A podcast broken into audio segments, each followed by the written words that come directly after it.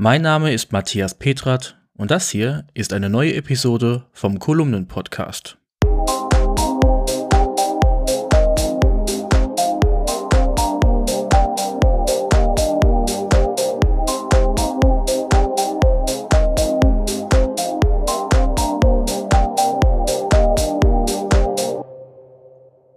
Dieser Podcast kommt mit freundlicher Unterstützung der Firma Rademacher aus Rede im Münsterland. Rademacher ist ein Smart Home Hersteller, der für innovative Produkte und einfache Bedienung steht. Über dessen Smart Home System HomePilot lassen sich Rollläden, die Heizung, elektrische Geräte, Licht oder auch das Garagentor steuern. Die clevere Hausautomation kann nach und nach erweitert werden und lässt sich via App und auch über Alexa, Google Assistant und über Siri Kurzbefehle steuern. Mehr dazu findet ihr in der Episodenbeschreibung. Und jetzt fangen wir an. Der heutige Sinn eines Mac Pro. Er betrifft gerade einmal 0,1% aller Computernutzer weltweit, war schon immer hochpreisig und bot eine gewaltige Power an Rechenleistung an. Ja, die Rede ist von Mac Pro. Nach der Transformation und dem damit verbundenen Wechsel von Intel-Prozessoren zu Apple-eigenen ARM-Prozessoren ist der Mac Pro der letzte in einer langen Mac-Reihe, der noch mit veralteter Architektur rechnet. Nun, wie viel Sinn hat der Mac Pro also noch?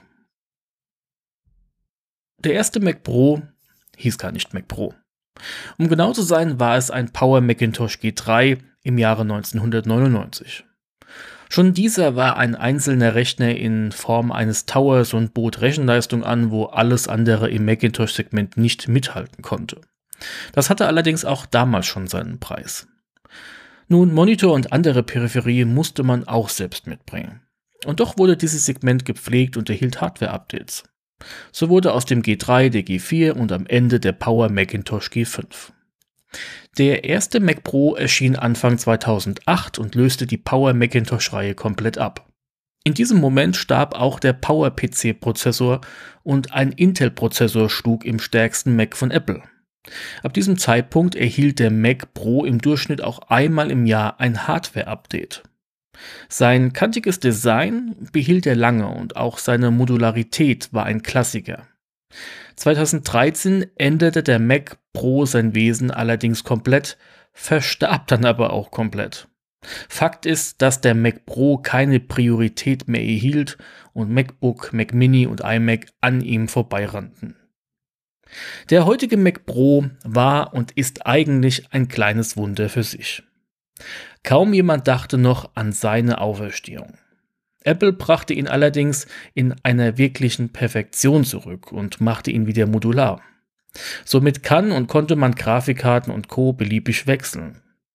Das Tonnendesign von 2013 war seiner Zeit voraus, allerdings technisch zum komplett falschen Zeitpunkt am komplett falschen Ort. Was so futuristisch klang, wurde thermisch zu einem Problem. Die Hardware war für diese Baugröße und Leistung schlicht auf Dauer zu heiß. Auch daher ist der Mac Pro heute noch im alten Design von 2008 gehalten und ein Symbolbild. Doch eigentlich ist der Mac Pro komplett egal. Eigentlich. Schaut man sich das Line-up in der Mac-Sparte an, dann hat man mehr Auswahl als je zuvor. Der Mac Pro ist da ganz am Ende und auch nur ein Kandidat, wenn man das Geld für einen Intel Mac hinlegen möchte oder muss. Grundlegend arbeitet jeder Mac heute mit einem ARM-Prozessor von Apple. Diese Arbeiten in einem zuvor nicht gekannten Spektrum brauchen um einiges weniger Strom und können auch ohne aktive Kühlung arbeiten. Wahrscheinlich ist ein M2 MacBook Air der beste Beweis für diese Transformation. Niemand greift mehr zu einem Mac Pro, wodurch sein Sinn angezweifelt werden kann. Ich bin mir unsicher, ob Apple wirklich noch plant, den Mac Pro in diese ARM-Transformation aufzunehmen und im gleichen Gehäuse auf neue Architekturbasis zu veröffentlichen. Wo wäre der Sinn? Vor allem, weil der Mac Studio genau daneben steht. Gut, beide sind in ihrer Modularität natürlich vollkommen anders, aber würde ein Mac Pro mit ARM-Prozessor überhaupt diese Möglichkeit besitzen und sich Hardware in ihm einfach so austauschen lassen? Wir reden hier schon lange nicht von Standard-Hardware aus der PC-Welt und die Kompatibilität mit einem ARM-Prozessor eröffnet eine dritte Kategorie von möglichen Komponenten. Wieso also ein neuer Mac Pro, wenn im Lineup alles schon vorhanden ist? Wie sieht der Nutzer eines Mac Pro aus? Nun, im Grunde sind es sehr spezifische Anwendungen, die ein Mac Pro bedient. Musik- und Filmproduzenten sind ein Beispiel dafür. Daneben sind es vor allem Forschungseinrichtungen. Also im Grunde rechenintensive Aufgaben.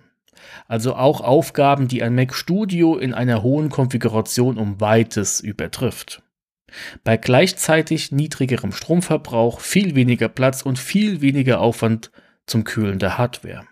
Das Schneiden von Videos ist heute eine Arbeit, die ein M2-Prozessor in seiner Standardvariante ohne ein Augenzucken absolviert und auch jede M1-Variante machte das besser und schneller als jeder Intel-Prozessor zuvor.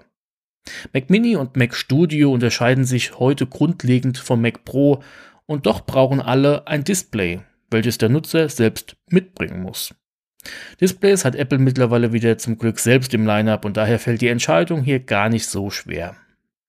Der Nutzer eines Mac Pro sieht also genauso aus wie der Nutzer eines Mac Mini und Mac Studio, wobei dieser bei der Wahl von Mac Mini und Mac Studio heute mehr geboten bekommt als beim Kauf eines Mac Pro, wenn man die Modularität einmal außer Acht lässt.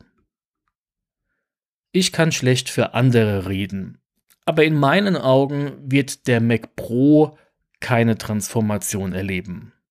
Und wenn doch, wo wäre der Sinn hinter dem Mac Studio? Und wie oft würden Mac Studio und ein neuer Mac Pro unabhängig voneinander überhaupt ein Hardware-Update erfahren? Ich meine, der Mac Studio hat bis heute noch kein Update auf einen M2-Prozessor gesehen, genauso wie der 24 Zoll iMac übrigens auch. Sollte sich neben diesem 24 Zoll iMac noch ein 32 Zoll iMac gesellen und alles im M2-Takt schlagen, dann wird das Mac-Line-Up noch breiter. Ich sehe kein offenes Fenster für den Mac Pro. Zumindest nicht, wenn ich mir die bessere Alternative direkt daneben betrachte. Aber ich lasse mich da sehr gerne überraschen und auch eines Besseren belehren. Vor allem würde es mich interessieren, was ihr als meine Leserinnen so nutzt. Ist es denn ein Mac Pro für euren Aufgabenbereich? Das ist das Apple, das ich will. Ich möchte ein Apple, das mutig ist, Risiken eingeht und aggressiv ist. Das sagte einmal Phil Schiller, ehemaliger Apple Marketing Vizepräsident.